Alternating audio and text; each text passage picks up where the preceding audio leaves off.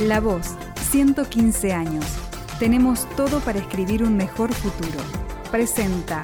Betania. Soy Juan Manuel González, estamos en la redacción de La Voz con José María Pérez Corti, integrante del Tribunal Superior de Justicia en una de sus relatorías y un experto en procesos electorales. José, muchas gracias por acompañarnos. Gracias a usted por la invitación. José, estamos pensando un poco la Córdoba que viene y en ese marco queríamos saber cómo estás viendo los sistemas electorales que estamos usando los cordobeses desde hace casi 10 años que se aprobó la última reforma política o la última gran reforma política y hacia dónde crees que deberíamos ir. ¿Cuál es un poco tu primer balance del sistema electoral que usamos los cordobeses? Bueno, desde la introducción de la reforma del año 2008, eh, esa introducción fue sumamente positiva, no solo por el resultado final en cuanto a la norma, que a las normas que se lograron sancionar, sino especialmente por el procedimiento que se, llevó adelante para alcanzar ese resultado normativo. Eh, la formación o convocar a una, a una comisión de expertos, eh, el posterior dictamen que éste emitió, conformar una comisión legislativa que abordara ese dictamen y que fuera eh, sistematizando los distintos proyectos de reforma de los bloques partidarios y después un amplio escenario de debate, tanto social como político y legislativo, aunque hubo algunas pequeñas rispideces sobre, sobre la hora, al momento de sancionar la ley, creo que ese procedimiento fue muy valioso. Eh, después de ese procedimiento, eh, nosotros hemos incurrido en viejas prácticas que han, ido, que han ido erosionando la fortaleza de esa norma que había marcado un norte en cuanto al régimen electoral provincial que era muy prometedor. Hoy nos encontramos en una situación donde muchos de los institutos o de los procedimientos que contemplaba ese régimen electoral sancionado a partir del 2008 eh, han sido modificados y muchas veces eh, modificados en el sentido de una contrarreforma, volviendo atrás. Otros han sido eh, objeto de em,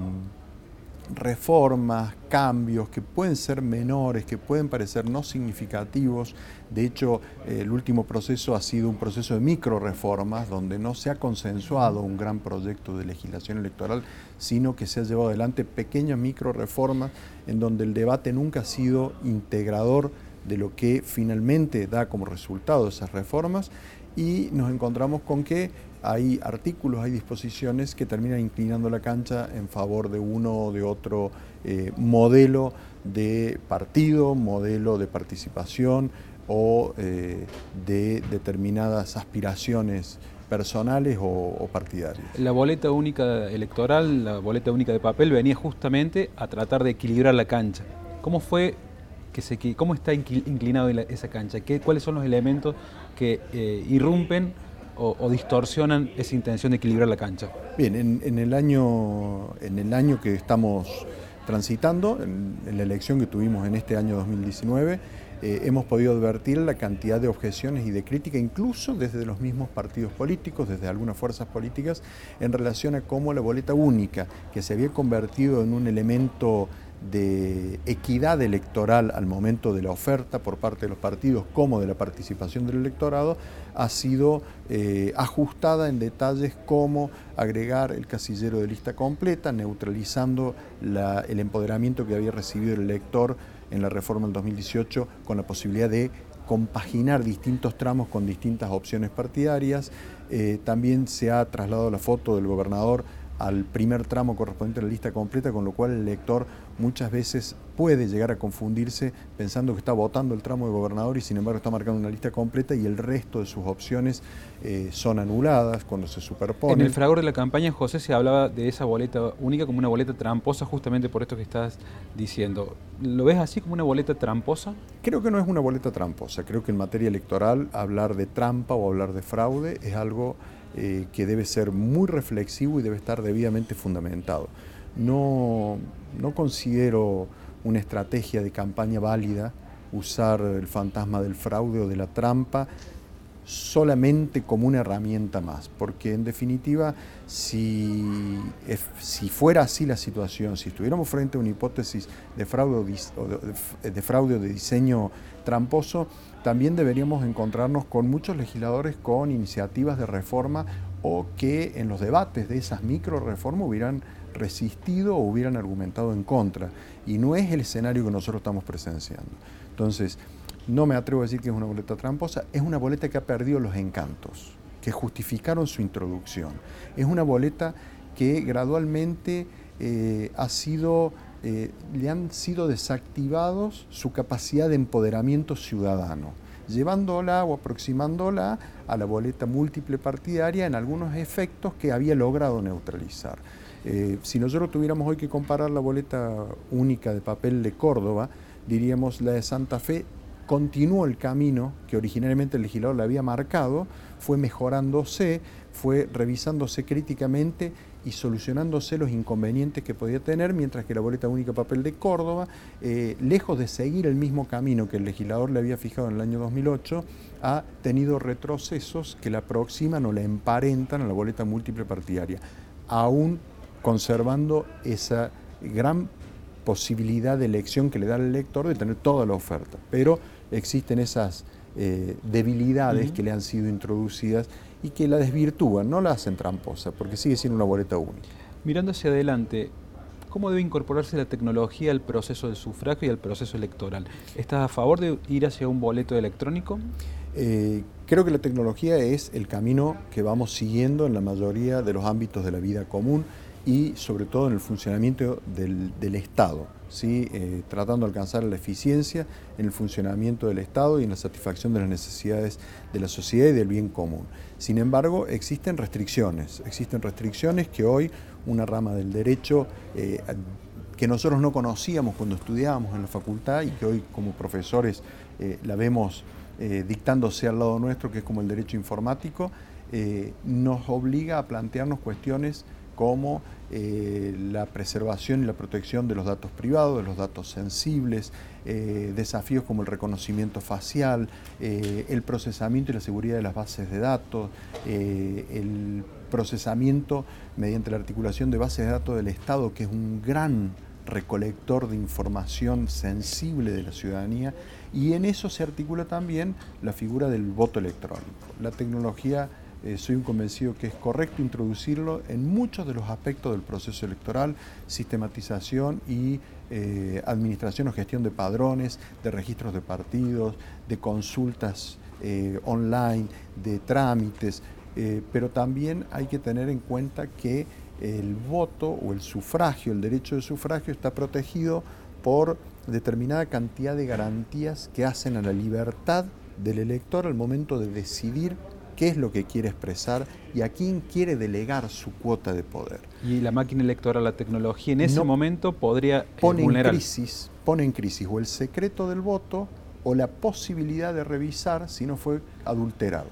Porque siempre se suele dar el ejemplo del cajero automático. Se dice, wow, si podemos sacar plata y hacer transacciones a través de un cajero automático, a través de una página, pero ahí hay algo que es esencial, que es que el primer paso que hacemos es identificarnos cuando lo que hacemos al votar es justamente lo contrario, es garantizar que nadie puede identificarnos. Nos acreditamos en la mesa, pero cuando vamos a votar al cuarto oscuro o a la cabina de votación, si se trata de boleta única de sufragio, eh, lo que hay es un ámbito de reserva de nuestra identidad, para que nadie vincule lo que decidimos con nuestra identidad. Entonces,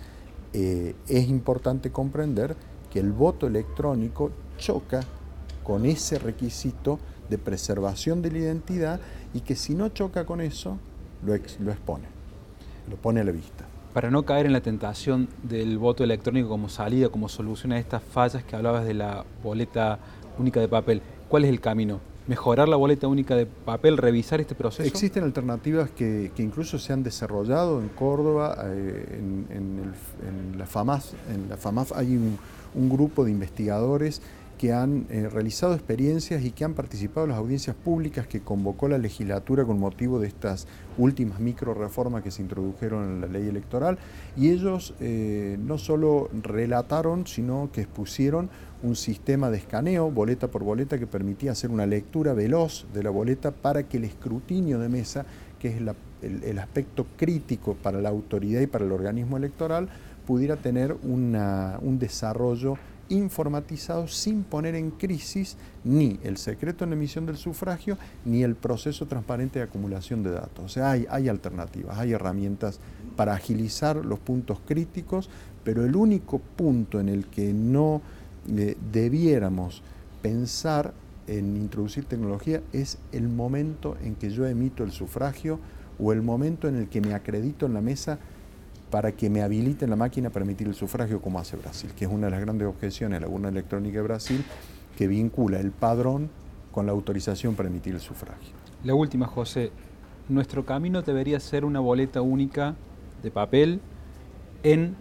eh, tramos separados y en urnas separadas. ¿Ese crees que sería nuestro norte?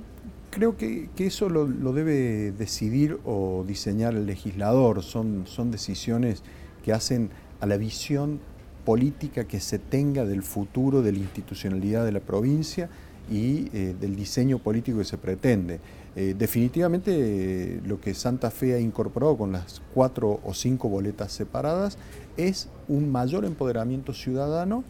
que le impone a los candidatos posicionarse y hacer campaña para ser conocidos todos sin estar colgados de un cargo, sin que porque el gobernador es conocido todos nosotros entramos por detrás,